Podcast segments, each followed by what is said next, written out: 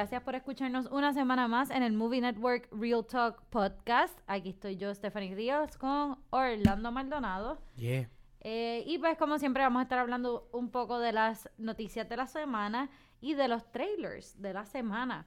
Eh, comenzamos con una noticia bastante emocionante para mí, que es que hoy salieron las primeras imágenes del Beauty and the Beast, de los personajes de Beauty and the Beast en, en las redes. Sí, esto, esto fue como que... Esto acaba de pasar, te- literalmente. Esto acaba de sí. suceder. Antes de empezar a grabar este podcast, eh, un usuario de Twitter que, que pudo comprar una edición especial número no sé qué de Ajá. Beauty and the Beast, eh, este, pues tuvo acceso a, esta- a estas imágenes, parece que es un video detrás de cámara o algo así. Y empezó a filtrarlas poco a poco por Twitter. Primero vimos la, a Lumiere y Coxworth. eh, después eh, tiró una, una foto de LeFou y, Gastón. y Gastón. Y finalizó con, con la primera imagen oficial de Dan Stevens como, como la The bestia. Beast. Eh, están todas en Movie Network. Si no la han visto, pueden, Pueden pueden verla allí. Yo me emocioné mucho, no sé, Sí. como que se ve bien creepy. No sé, por lo menos Creepy. Lumiere y... No creepy, es, es distinto. Pues no, se- no parecen cartoons, ¿entiendes? Eso es lo que me Sí. refiero. Yo, yo no sabía qué esperar.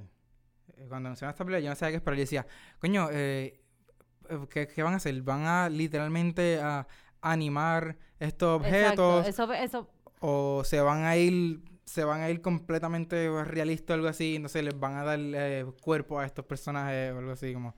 sí, eh. yo, yo no sabía eh, en qué dirección iban a coger, porque son Sí. personajes difíciles de animar, ¿sabes? Eh, No es lo mismo animar a un perrito o un donkey que tú tienen Que facciones, taza. exp- exp- o sea, eh, expresiones faciales Sí. a un candelabro y un Ajá. reloj, tú sabes. Que sí, que les ponen caras en, lo- en las películas, pero still, tú sabes. Sí, por eso yo no sabía qué esperar. Eh, pues obviamente vimos las fotos ya, sabemos en qué dirección van. Eh, para mí se ve bien, se ve, se ve bastante classy, por lo menos me gusta, Sí. me gusta el diseño. Sí, sí. Eh, muy fiel a, la- a los originales, obviamente. es Casi, son casi copias de, la- de los originales. Con un elemento un poco más... Creepy no es la palabra que debería usar, porque no es creepy. Eh, es que son como más... Gótico o algo así. Más gótico, Ajá. ajá. Es, es un estilo un poco más este extraño que obviamente el cartoon que estamos acostumbrados. No sé, Sí. no me molesta, me encanta cómo se ven. No, se ven, se ven cool. Yo espero que se sigan filtrando fotos, porque eh, además de el trailercito aquel, un teaser trailer De que no tres- mostraba de nada. Tres segundos y medio. Sí, no hemos visto nada. Esto estrena en marzo del 2017. No hemos Sí, visto ya- absolutamente nada. O que se sigan filtrando, o mano, saquennos un trailercito. Sí, O es- ese mismo, ese mismo featurette o algo que está en el, en, aparentemente en la edición especial. Probablemente ya en estos días lo, Lo lo suban a. Se lo suban Ojalá, por porque completo. verdad, hay que, O algo más, o un trailer oficial, porque yo creo que ya es hora de ver un trailer oficial. Sí, Esto estrena ya mismo. yes. Bueno, pues Bueno, continuamos, continuamos con la próxima noticia, que es de nuestros queridos Avengers. Sí, esto, esto tomó mucha gente por sorpresa. Es que, eh, tal vez no mucha gente. eh, eh, todos los que vimos Civil War, pues sabemos que al final, en una última escena, de Steve Rogers eh, fuera de personaje fuera de personaje de Capitán América. Eh, mucho la gente lo interpretó como ya el final de, de Steve Rogers como De el su- Capitán América, pero no se había dicho nada oficial sobre esto.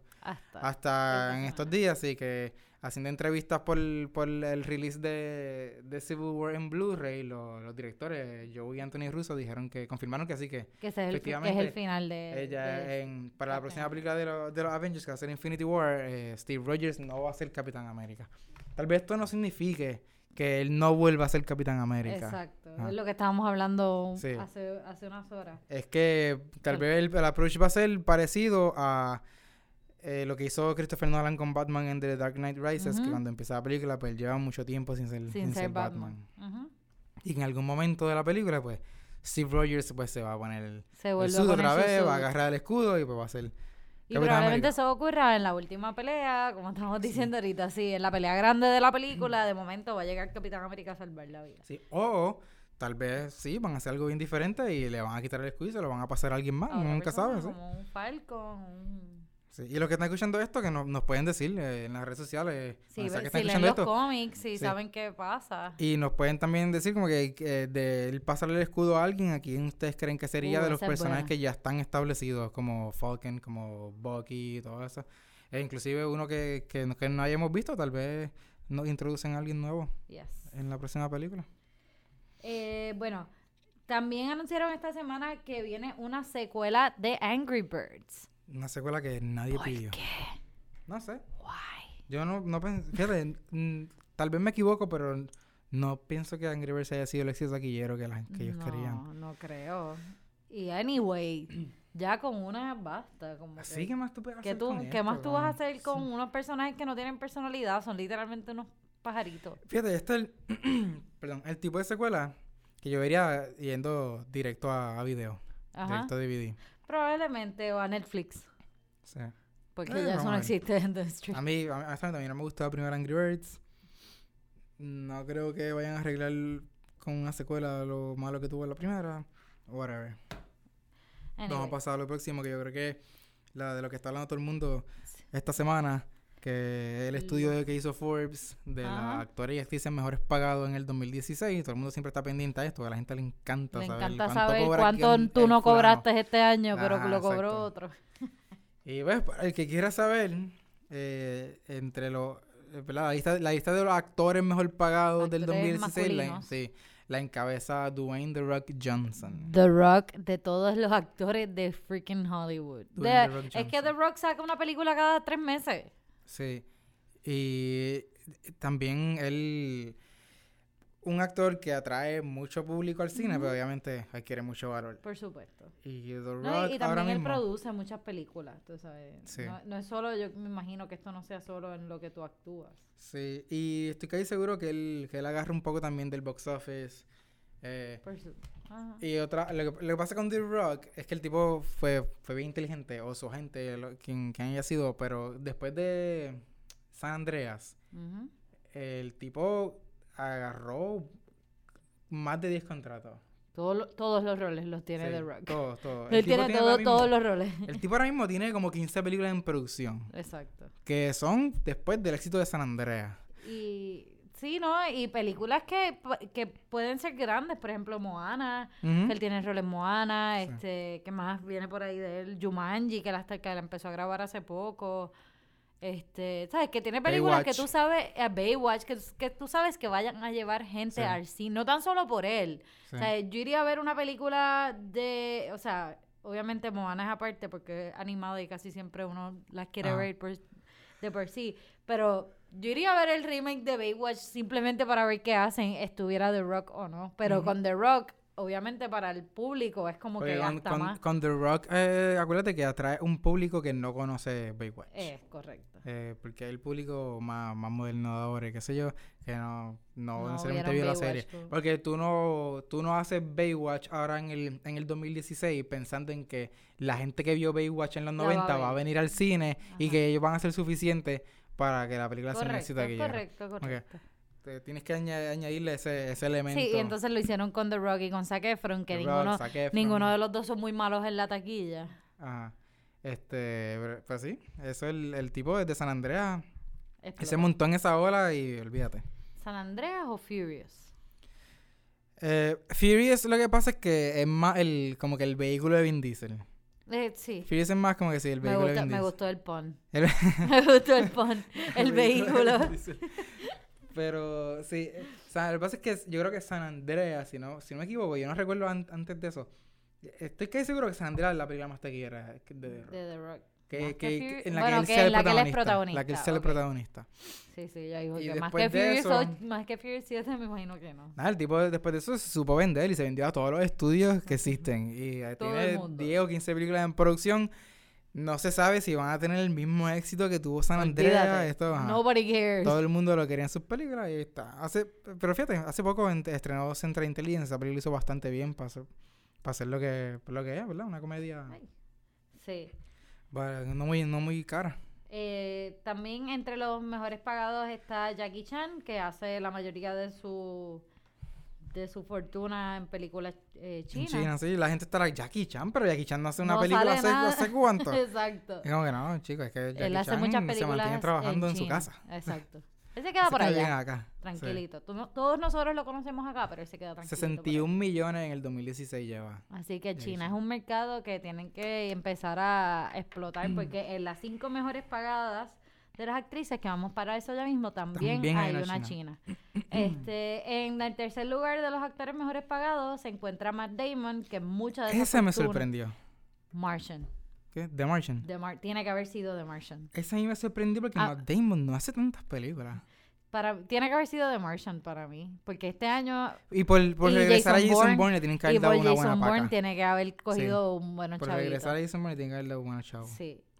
Porque es verdad lo que tú sabes. Matt Damon no sale ni en mucho blockbuster ni No. en mucha película así al año. Más yo diría que Ben Affleck por estar en Batman v Superman podría estar ahí. Pero a la misma vez Ben me- Affleck me- también está en la me lista, pero está un alegra poquito, que más, no. un poquito más arriba, más abajo. Por Exacto. ser proper, un poquito más abajo. Pero después de Matt Damon está Tom Cruise, que eso, pues, sí, eso no sorprende más. Oh, no, mucha Tom gente. Cruise, aunque no haga nada, se gana más dinero que Hace una, hace una película al año, pero en esa película. Y Tom Cruise sí agarra mucho el box office. Sí, sí. Todo el mundo va a ir a ver las pel- todo, todo Sí, el universo Sí, va pero a que me, me refiero a que él tiene shares. Él tiene. Él, Ah, De lo que haga la película en el box ok. office, él, él agarra. Él agarra. Él agarra ahí también. Ok. Eh, el próximo, que es Johnny Depp, es el número 5, y lo vamos a dejar ahí porque si no, no vamos a terminar nunca. Sí. Eh, con 48 millones, que también eh, Johnny Depp pues tiene, tiene ese, Ese deal esos, esos tipos de contratos así con, con, la- con los estudio. estudios. Y Y pasamos Johnny a la Depp actriz. este año no, no hizo mucho, digo, hizo Alice. ¿Eso fue este año? ¿Qué más? Alice, sí. Eh, ahora en verano. Fue, o antes. Yo, no- yo no sé qué me hizo Johnny Depp este año. El año pasado hizo Black Mass. Black Mass. Alice. Mm. Él está haciendo... ¿La de Pirates sale este año o sale el próximo? Ya no sé. 2018 yo creo que sale. Sí, yo creo que todavía. Pero, Esa, Johnny Depp esa, esa estado todavía no está en ese número. ahí. Sí, siempre ha estado ahí. Sí, exacto. Y eso son las primeras cinco. Exacto. pues La lista, los- la lista está eh, online, la pueden buscar. Este, entonces pasamos a las actrices mejor, mejores pagadas. Sí. Y pues por supuesto, encabezando la lista es yo creo que la mujer que más ha hablado del el pay gap, eh, Sí. del, del algo, wage es- eso, gap. mismo quería, eso mismo quería mencionar ahora. Eh, si va a mencionar a la actriz, o Ella es Jennifer Lawrence. Pues Jennifer Lawrence, ah, con 46 millones, que es... o con los 46 millones ya ocuparía la sexta posición en la lista de hombres. Eh, Y una mujer que, ah, que, se, que sí, que se expresa mucho sobre las diferencias en, en, eh, en paga entre el hombre y la mujer en Hollywood. Y como quiera, como quiera no, no ha llegado ahí. La mujer más pagada, la actriz más pagada eh, en el cine, no hace, ni, ni siquiera se acerca a lo que cobra el actor más pagado de Hollywood, que es Dwayne The Rock Johnson. 46 millones. Y, y eso que ella está 13 millones por encima de la, de la segunda posición, que es Melissa McCarthy, que son los Sí, 33 millones, 33 que, millones. que si no me equivoco, el año pasado Melissa McCarthy fue la, la actriz más... Fue la más sí, porque el año, es que lo que pasa es que el año pasado ella tuvo muchas películas. Sí. el, el- en el 2015. Eh, nada, este, pues Jennifer Lawrence ocupa el primer lugar, Melissa McCarthy el segundo. En tercer lugar viene entrando Scarlett Johansson con 25 millones. Ah, y eh, mira, Scarlett Johansson, la tercera actriz más pagada, eh, por algo es, porque de- desde el Lucy para acá, eh, se comprobó que Scarlett Johansson puede llevar gente al cine. Ajá. Y Ave- bueno, Y las películas de Avengers, no, no, no las lleva. Entonces la pregunta es, ¿por qué demonios no le acaban de dar una película de Black Widow? Pa- Sí, yo no entiendo Eh, eso. ¿Por qué demonios estoy ya? Cada vez que le preguntan a Kevin Feige, sí, eso está en, pro- sí, eso está en planes, sí, eso Sí, está en planes, está en planes pero, desde el coño, anúnciala, ¿dónde 2007. está? ¿Dónde está? Yo no la veo en, el, en tu slate de película. No la veo anunciando, no, yo, no veo fecha de estreno para Black Widow. ¿Qué ahí está es pasando? donde para mí Marvel está flaqueando, que no me tienen Sí. peli. Bueno, ahora van a Bueno, poner tienen Captain Marvel, y qué sé yo. Y, para mí es increíble que hagan Captain Marvel antes de hacer Black Widow, porque llevamos viendo Black Widow desde, la- desde los Avengers. Sí, antes, desde Iron, Iron Man. Man 2. Desde Iron Man 2, tú sabes, como que, mano, and she's a great character. La historia de Natasha Romanoff está bien cool. ¿Sabes? Dámele una película a la pobre mujer. Anyway, Vamos a ver que continúo ven porque me molesto. Sí. Me molesto. Sale, sale lo feminista en mí y se molesta. Número 4 está una actriz que yo no sabía que te era relevante, honestamente. Ah, ella siempre será relevante, simplemente por ser Rachel. Jennifer, y es Jennifer Aniston. Aniston.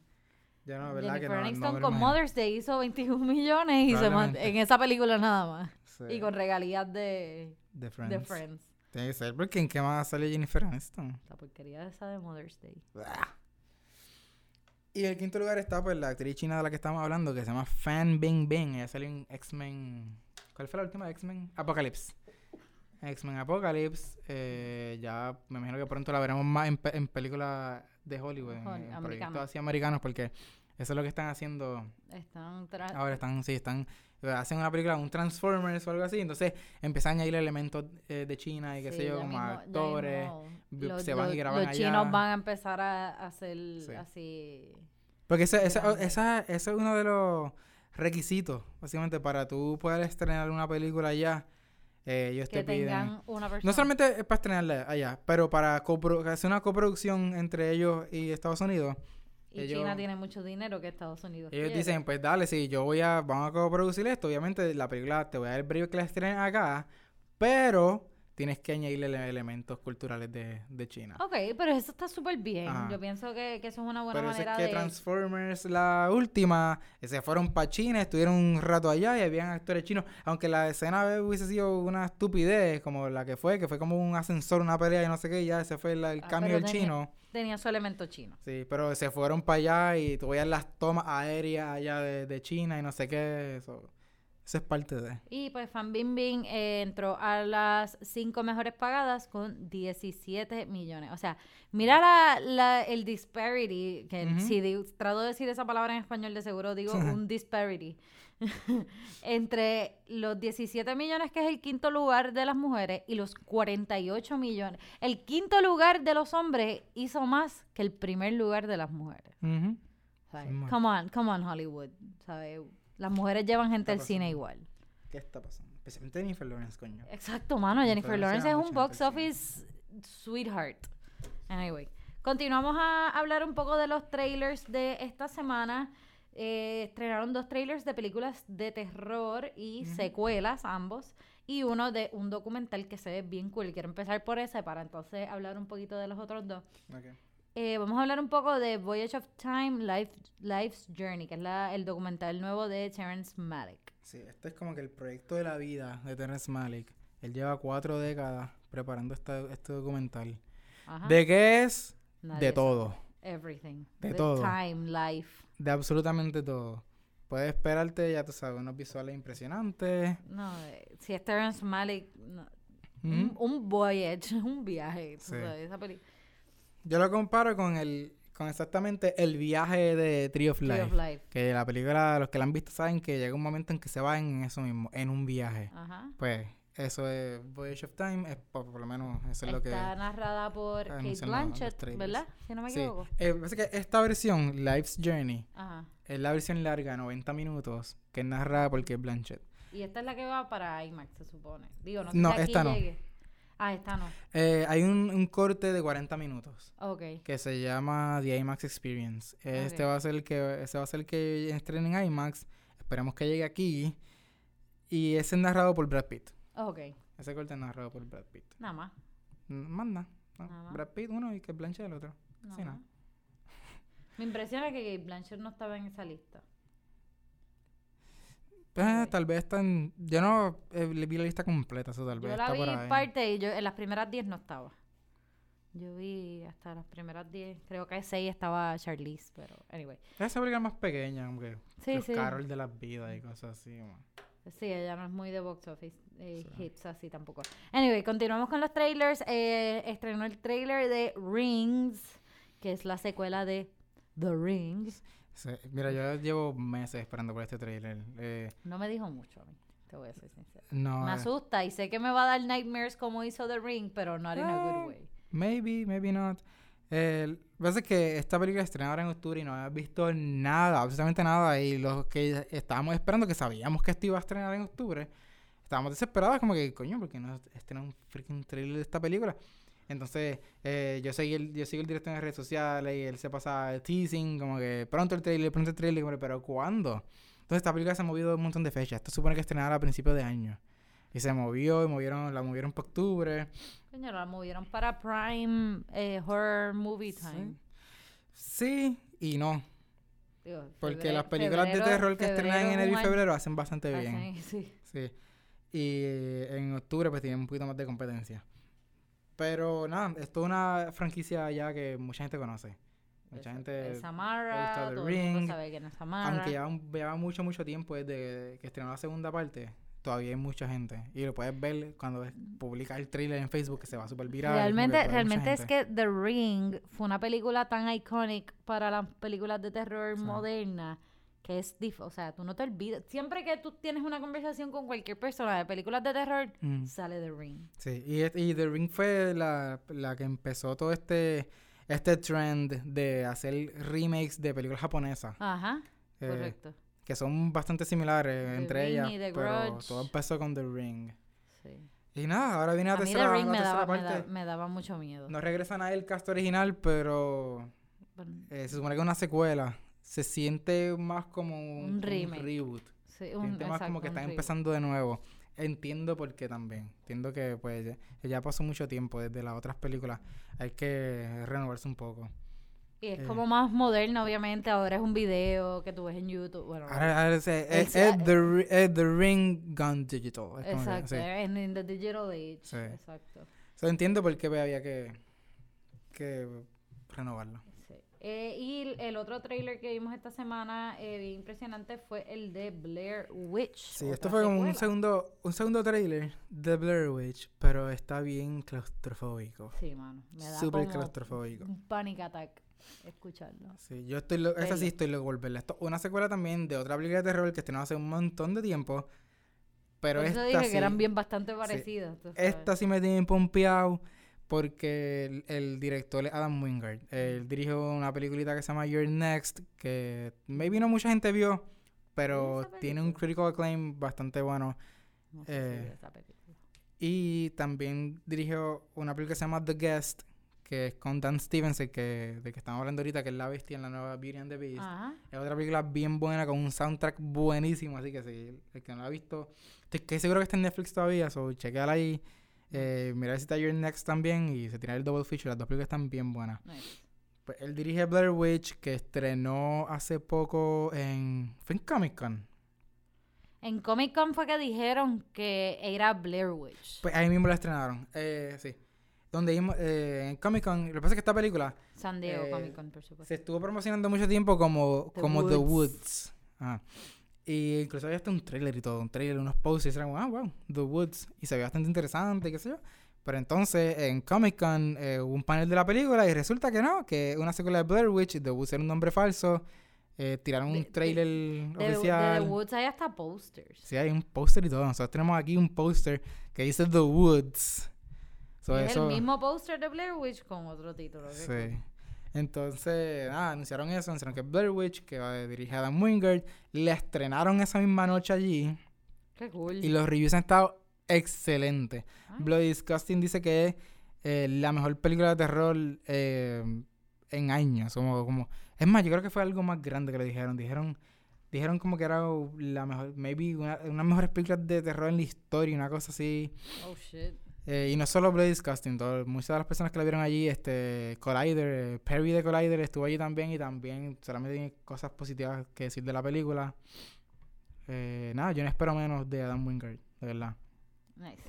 Este, pues sí, esos fueron los trailers que estrenaron.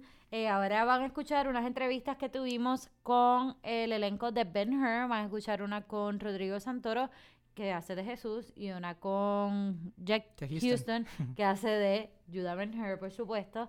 Eh, y este luego van a poder escuchar una entrevista que tuve con Isaac Savignón, De que que es el, el- él no es el guionista, él escribió la historia y el actor de Loki Seven, que es una película, como él dijo, dice en la entrevista, de cine caribeño, porque Muy es bien. entre la, Domini- la República Dominicana y Puerto Rico, así que van a escuchar esas tres entrevistas y nada, nos vemos, nos escuchamos ya mismo.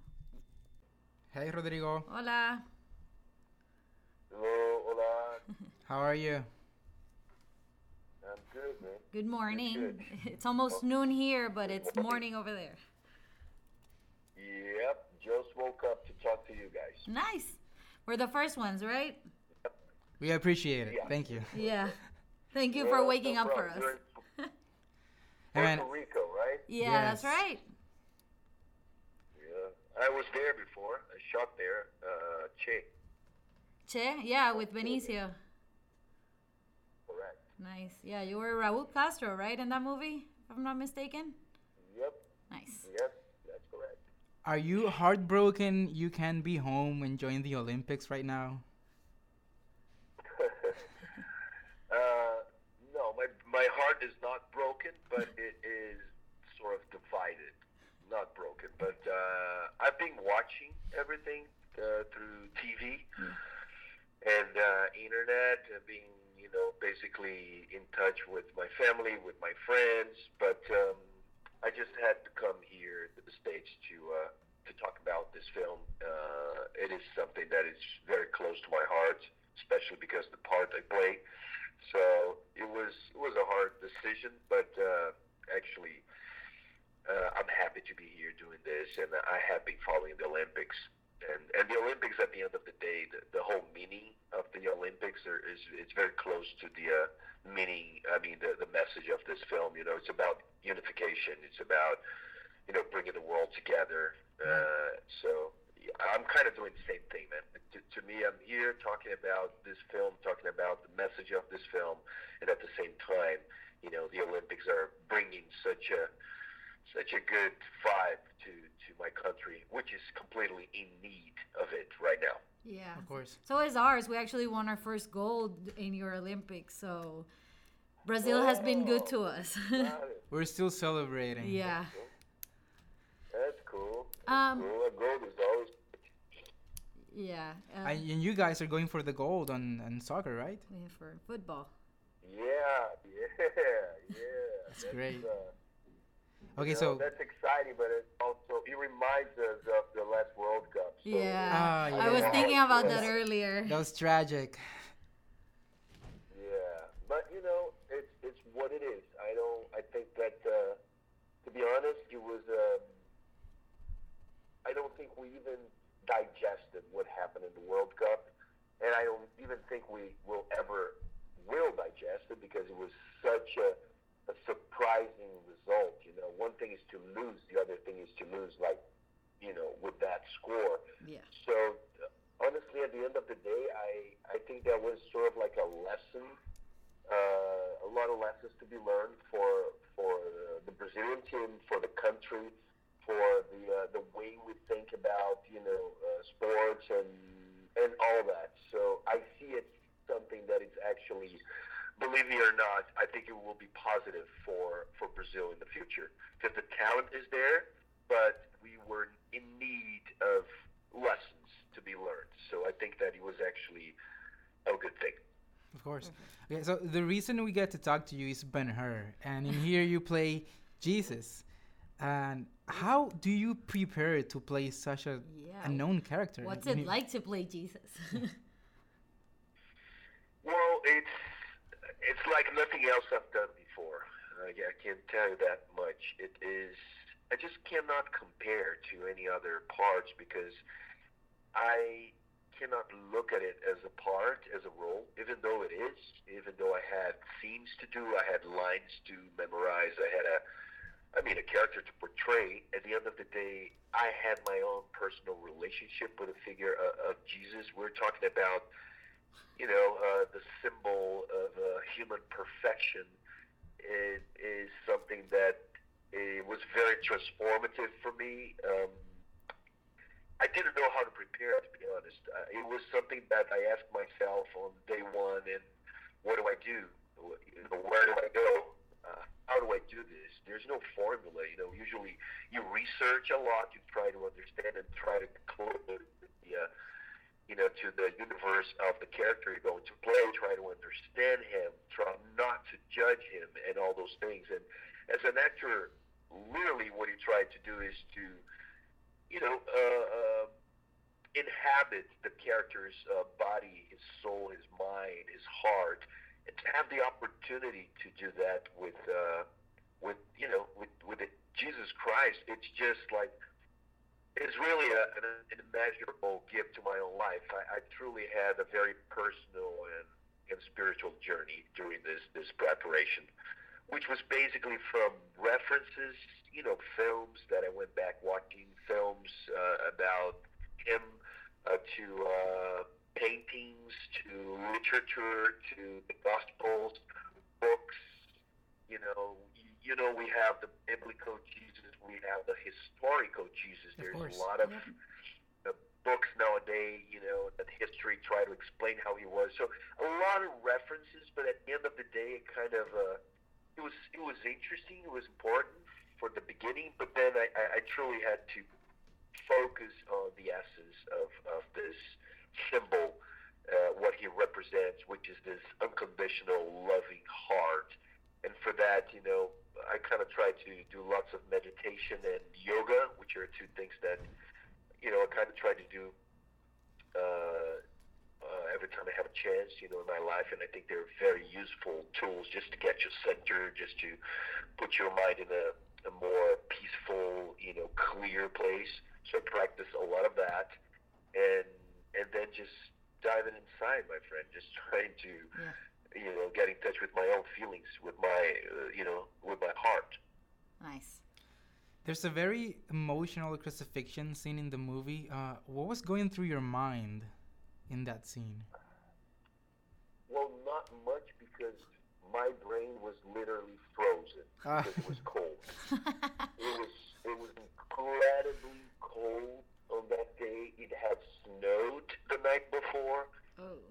I was scared um, before going up there. Uh, first, because just the meaning Uh huh. and the weight that this whole it's just such a symbolic moment that definitely defined you know our society we, we say before and after christ so and of course the crucifixion moment it is it is what defined it is the most symbolic moment um, so just to think about that is overwhelming in itself. So it's something that oh how do i do this? How, Yeah. what what what was he trying to mean when he delivered you know uh, forgive them? What what's so you try to comprehend you try to reason it and as much as you try more clear it was to me that it wasn't an equation. It wasn't something that i was going to find an answer how to do this right. So um, my mind went all over the place but like i said it was very cold I got up there. It was we shot in Matera, uh, city in the south of Italy, which was a location. There was no like it was windy. It was up in the mountain, very high. It was winter time, incredibly cold. So my body started, you know, to freeze, and then my brain, and then I started to. I couldn't really think straight, Yeah. which I think it was a great thing at the end of the day. It helped me because I just, you know, went inside and, and tried to deeply connect to my heart more than ever in my life. I really wanted to to do that with all my heart, with all my humanity, everything that I had inside, and I just let it flow without overthinking too much. Nice. What? What? Okay, so I wanted to wrap up the interview. Okay. Thank you, Rodrigo. Thank you so much. well, Uh, no, gracias a ti. gracias. We'll see you in Westworld in September. Yeah, no, October. oh, Uh, October. Yeah. 2nd. Sorry. All right. Bye. Thank you. Yeah, tell everybody in Puerto Rico that um, they should come to see this film because uh, we are in need of the message of this film. Don't try to compare with the other version. Don't Yeah. go to that place. Just go to watch the movie with your heart open and to be entertained. It's very entertaining, highly entertaining, and it has a lot of heart. Don't fall into the trap of comparing, trying to go to places that are not interesting when you when you're just going to watch a, a, a film. All right, All thank you right, so we much. will. Thank you. Gracias. Thank you. Muchas gracias, señores. Bye bye.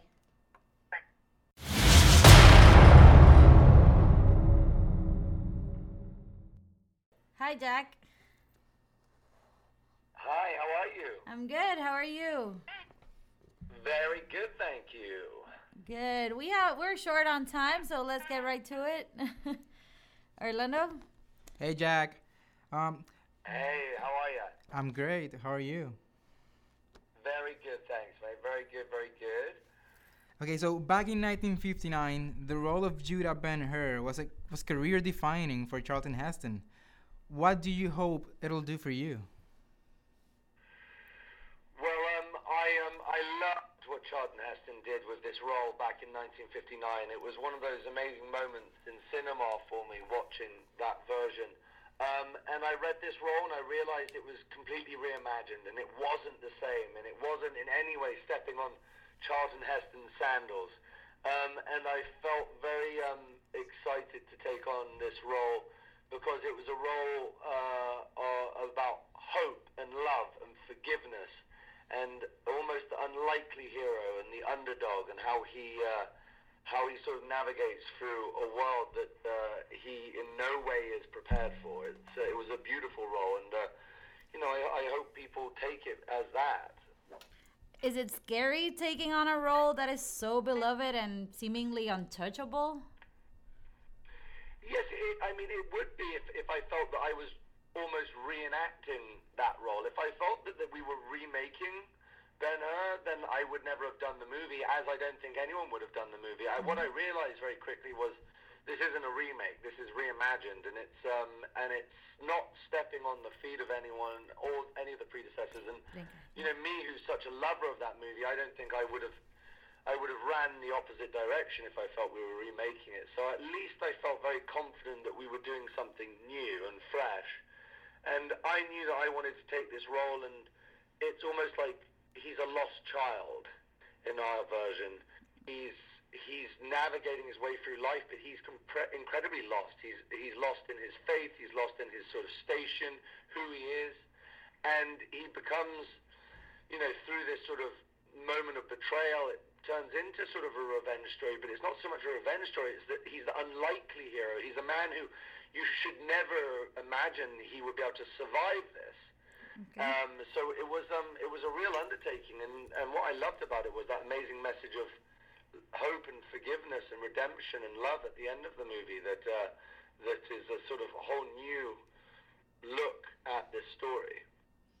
Right. Um, what would you say uh, this movie has to offer for non-religious audiences? You know, I, I- I'm I'm sort of uh, uh, not one way or another religiously inclined. I think I'm a spiritual person. I believe this movie has a beautiful message that I have two children, and it's a message that I'd like, you know, or morals that I'd like to instill in them, which is the simple acts of kindness, Okay. and that we are all capable of doing simple acts of kindness, and that love far outweighs hate, and that there is a simpler and easier path, which is love, and hate is so crippling. And that isn't religious message to me. That's just a good message. And it's a message that I'd be proud for my, take, my, my, my kids to take on. Okay. Um, personally, Richard. oh, we're done. Okay. Um, if you can ask one more question, just we have to wrap it up. Yeah. Thank Okay. you so much. Okay, that's fine. Um, Jack, personally, Richard Harrow is one of my favorite TV characters ever. Do you get that a lot? Oh, yes, I do. I loved it. It was one of the great characters to play. I just adored Richard, and I loved making Boardwalk Empire. It was a, a phenomenal experience, and you know, that was a very emotional character. You know, he he really um, affected me very deeply, and not unlike this one did. This was a very affecting role. It, it you know, it, it got into my bones, and it's very emotional and rather beautiful. Nice.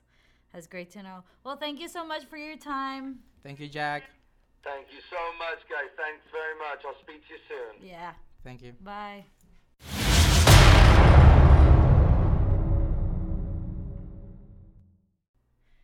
Bueno, ahora estamos aquí con Isaac Sabiñón de la película Loki 7.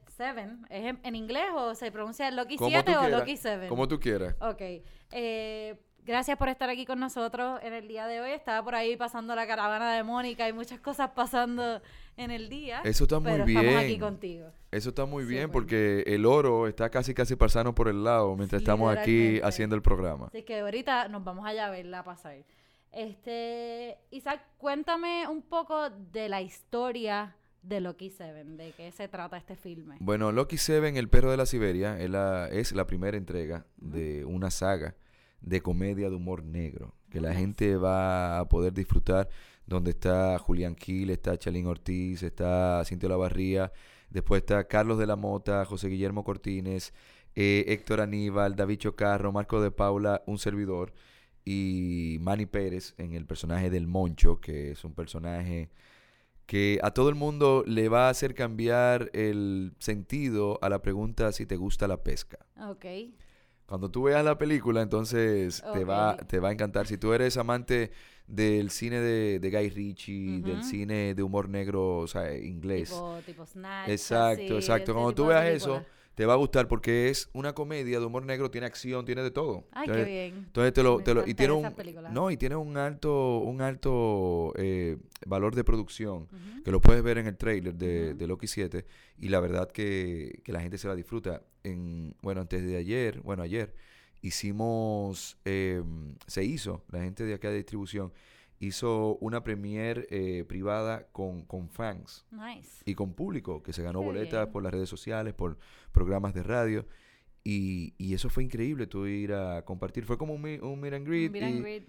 Con la película y todo el mundo le encantó. Y, y salieron, una de las cosas que decían, ok, ¿cuándo sale la, ¿cuándo sale la siguiente parte? Y yo, espérense, señores, estamos. Estamos entre- esta se estrena el 25 de agosto aquí en Puerto Rico, espérate. Entonces, eh, eh, fue una reacción muy cool porque todo el mundo eh, tomó súper rapidito los chistes eh, y tú sabes que el humor negro es difícil. te, te estás riendo de cosas que en la vida real se supone que no deberías no de te reírte. deberías reír. No, pero Exacto. esas son las, para mí son los mejores tipos de películas así que, que te hagan sentir cosas que regularmente no sentirías. Como Claro, eso que acabas de decir, eso está cool. Esta película tiene un elenco bien grande. sí. Bien, bien grande, como tú estabas mencionando hace unos minutos. Sí, lo mencioné a todos. Exacto. ¿Cómo fue organizar eso, toda esa gente para grabar? Este... No, te comento que la historia, nosotros, no- nosotros somos amigos de verdad de hace más de 15 años, todos, todos. Y la historia eh, tiene, eh, tiene más o menos cuatro años y llevarla a cabo fue cinco años y algo. Wow. O sea, todos estábamos empujando para que se diera eh, el filmar la, la primera entrega de Loki 7, Ujú. El perro de la Siberia, que es el perro la Siberia y después se van a enterar por qué se llama esta primera entrega así. Y, y no, no, no, no fue difícil. Lo, lo difícil fue más cuadrar nuestras agendas. Por eso. Eso fue lo más, lo- tal vez un poquito difícil, porque todos estamos haciendo nuestra carrera, estamos Claro. filmando películas en un lado, los otros están en México haciendo novelas, otros están en Miami, entonces eh, otros están en New York. Bueno, el punto es que llegamos y, y se, los planetas se alinearon y, pu- y pudimos filmar. Qué bueno, qué bueno. ¿Y la filmaron aquí en la República? No estoy muy clara. No, se filmó, el 95% se filmó en Punta Cana En y el, Punta Cana. el 5% de la película eh, se filmó en Santo Domingo. Ah, ok, muy bien. Qué bueno. Y les trataron súper, me imagino que allá. sí, perfecto. O sea, Sí. Es que, mira, Punta Cana es un melting point. O sea, Ujú. eh, tú vas a Punta Cana ahora mismo y te sientas en una mesa y hay un boricua, hay un dominicano, hay un ruso, hay un colombiano, un mexicano, un español y es normal. O sea, es normal porque hay mucha gente de diferentes partes del mundo allá. Y, y eso es lo que cuadraba con los personajes y, de nosotros. Que en Punta Cana, donde está, eh, donde está radicada la, la historia, eh, cuadraba perfectamente. Tú no tenías que estar cambiándole el acento a nadie ni Ay, nada. Qué bien. Y es una película, no es, vamos de que a, a cambiarle de que el, el acento a fulano, no, no, no, vamos a llevarlo lo más real posible, porque Tú son un grupo de panas, son un grupo de panas. Exacto. Y ya la película estrenó en la República. Sí, ya ¿verdad? estrenó en la Ha tenido República. buen reci- Sí, ha recibimiento. tenido muy buen recibimiento. En, en una semana y par de días ya va por 20 mil y algo de taquillas. Guau, qué o sea, va, bueno. va muy bien. Qué bueno, me alegro mucho. Esperamos aquí que todo el público puertorriqueño y todo el Sí, público, la diáspora dominicana, vaya a disfrutar de, de esta comedia, que no es una comedia light de la que están ya acostumbrados. Acostumbrado. A lo iba- que eso- sale. Eso, te iba a decir ahora, que es una peli- un tipo de comedia, una película bien diferente Sí. para el público que acostumbra a ver películas y comedias puertorriqueñas o comedias latinas en, en español. No, y que vayan todos, que vayan todos, porque la única, eh, para que nosotros hagamos la diferencia y sigamos haciendo cine, eh, y te digo algo, ya no es cine dominicano, es cine caribeño. Caribeño, exacto. Porque si te das cuenta en el elenco de Loki 7, eh, El Perro de la Siberia, somos, en esta comedia, somos 50-50. Exacto. 50 puertorriqueños, 50%, dominicanos. dominicano. Y dos o tres son de otros países, pero ya. Exacto. Está de que- aquí está Cintia, ¿verdad? Cintia Está. Cintia, está Chalín Ortiz, el hijo de Gil. y Julián. Y qué bien, qué bien, de verdad. Y se está presentando allí, aquí, tienen planes de llevarla a Estados Unidos, a otras partes Sí, del mundo. sí, ya eh, para finales del, o sea, el último cuatrimestre del año se va a estrenar en todo Estados Unidos. Wow. Eh, primero se estrenó en República Dominicana, como, como te comenté hace un ratito, y ahora este jueves 25 se estrena en todos los Caribbean Cinemas de Puerto Rico. Ay, qué bien. O sea, que les ven un potencial muy chévere y el público, bueno, yo lo veo que, que está, está con, con, con ese deseo de ver la película, con ánimo. Sí, aquí en Puerto Rico esta, este tipo de películas caribeñas, como tú perfectamente dijiste, gusta, a la gente le gusta, y más cuando es algo tan diferente. Es verdad lo que tú me dijiste, Guy Ritchie, rápido, eh, es perfecto, esa es la comparación, es la, Esa es la la onda. versión caribeña así de... Es la versión caribeña de nosotros con, con una buena eh, eh, valor de producción. Ahí no se catimó para tener todo, el mejor director de fotografía, los me- las mejores cámaras, lo- o sea, todo, para traerle a todo el público una comedia de calidad que se pueda disfrutar y que no tenga nada que envidiarle a una comedia hecha en, en Londres o en Hollywood o lo que sea. Qué bien. Eh, tu rol en la película es más que actuar, ¿verdad? También escribiste guion, produces. No, no, yo escribí la historia. La el- historia, la el historia. guion. El, el guion es de Miguel Yarul, Ok. que es el mismo guionista de La Gunguna Ok. y de la película La Gunguna. Esa Y él, tú también tuviste rol Sí, en esa película. sí, ahí estuve yo de actor. Ajá. Y, y el director también es el mismo director de La Gunguna, Ernesto. Alemani. Y el director de fotografía también. O sea, que era el equipo, el Dream Team de La Gunguna. Sí, que no, y ya se conocen, que trabajan entonces más, más, más, más a gusto, es más exacto, fácil, es más fácil. Exacto. Eh, por curiosidad, cuando te busqué, todos lados me salía Panky. Ese- cuéntame de ese nombre, por favor. Ese es mi apodo, ese es mi apodo, ese es mi apodo y, y, y en Santo Domingo, en la República Dominicana, me conocen por mi nombre y me conocen también por mi apodo, un apodo que me puso mi madre cuando era niño. De- y nunca se te ha ido. Supongo que ella habrá dicho que Isaac Sabiñón se oía tal vez como muy, eh, un tipo muy, tú sabes, un tipo muy eh, galantón. Y digo, no, vamos a ponerle Panky. Qué Algo bien. más dulce. Qué bien. Eh, ¿Y qué hay en el futuro para ti, Isaac? Bueno, ahora en septiembre tenemos, tengo una, eh, un proyecto nuevo eh, cinematográfico, la cual lamentablemente no puedo decir muchas cosas. Y para finales también de, de diciembre también. Tengo, tengo algo, otro, otro proyecto. ¿Para filmar o que ya vas Para a sacar? filmar, para, filmar, filmar. para filmar. Y son chéveres porque los tiempos de, de estreno son finales 2017, Exacto. eh, principios del 2018, 2018. y, y me, me cuadra perfectamente con, con el dejar descansar a la gente, ¿sabes? Claro. O sea, seguir trabajando, pero descansar a la gente en las salas de cine. Qué bien. Este, pues me alegro mucho. Te deseamos un montón, un montón, un montón de suerte. Que Dios te escuche, porque al final, eh, eh, si tú oyes el, el tagline de, de, de Loki 7, El perro de la Siberia, es que la suerte solo necesita tiempo. Ah, exacto. Y la comedia es eso. O sea, la ventaja, eh, es, lo más cool de, de todo esto es que el que manda es el público. Y el público tiene que ir a ver la película y, y ir a, a disfrutar de un, una comedia diferente hecha en el Caribe para todo el mundo. Exacto. Pues mucho éxito, mucha suerte. Sabes que aquí, con los brazos abiertos siempre para todos tus proyectos. Muchas gracias, de verdad. Te vemos pronto y vamos a irnos a ver a Mónica, a ver si la encontramos. Vamos a ver si agarramos a Mónica antes que pase por el frente. Gracias. Gracias.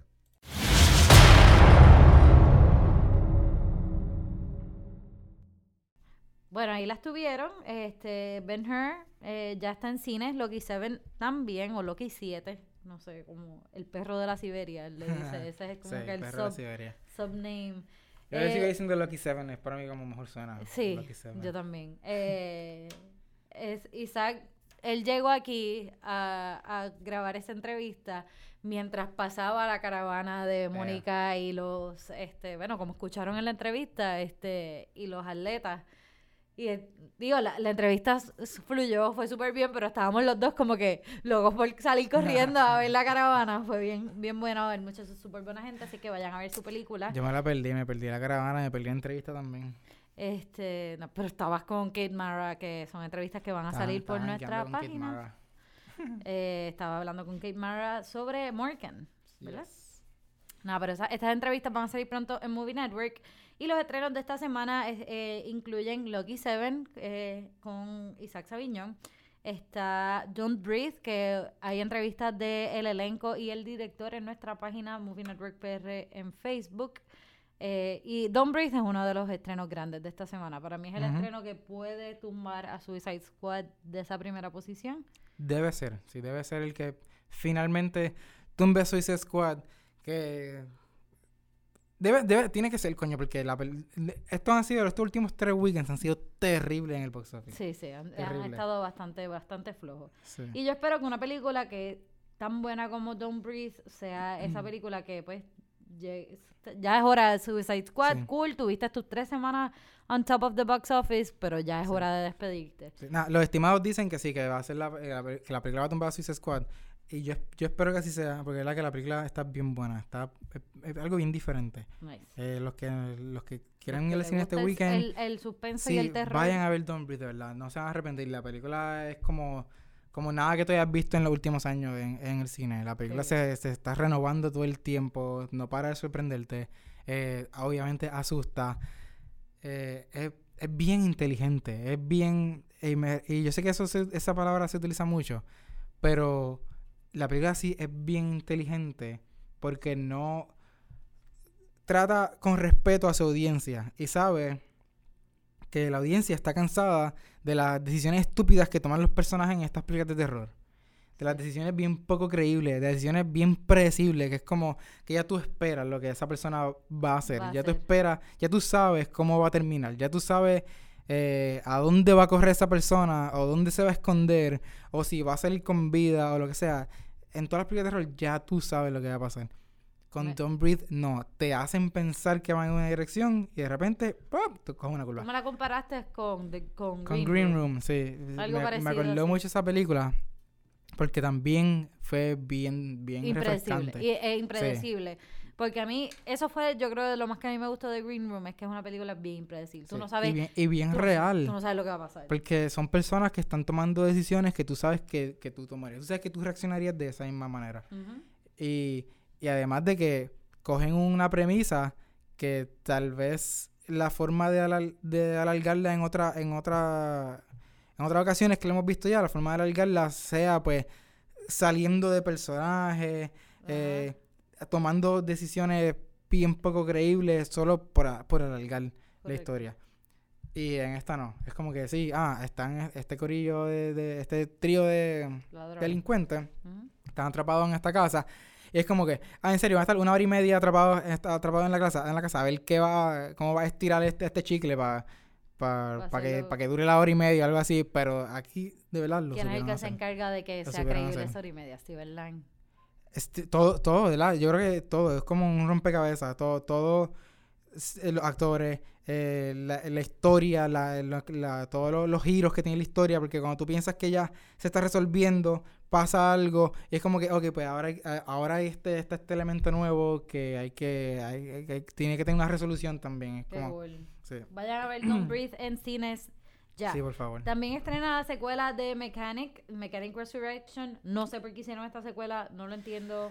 Whatever. Jason Statham pateando trasero, esto puede ser lo que en Puerto Rico sí tumbe a Don't Breathe, pero eh, cuando nosotros hablamos de box office, eh, usualmente nos referimos a, Al de a- a Estados Unidos. sí. Sí, sí.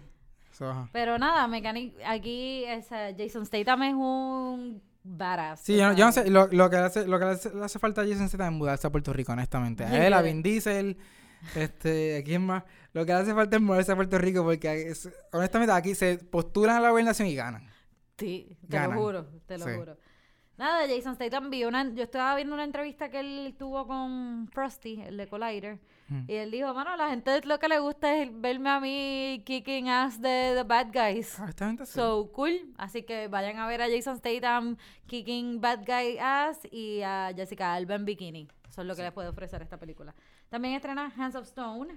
Es la película de mm, eh, Mano de Piedra Durán, el boxeador.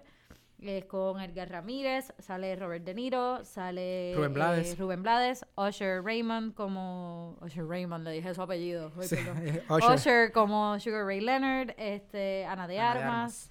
eh, es una biografía, así que pues obviamente saben que todo lo que ocurre, lo que ocurre ahí Sí, fue esto real. es para los fans del boxeo, que de nuevo, la mayoría es puertorriqueña. Que el puertorriqueño le encanta el boxeo. Estas películas hacen súper bien en Puerto Rico. Sí, Estas películas de como boxeo. Southpaw, Southpaw que hizo Ajá. también. Estas películas de boxeo aquí son un palo.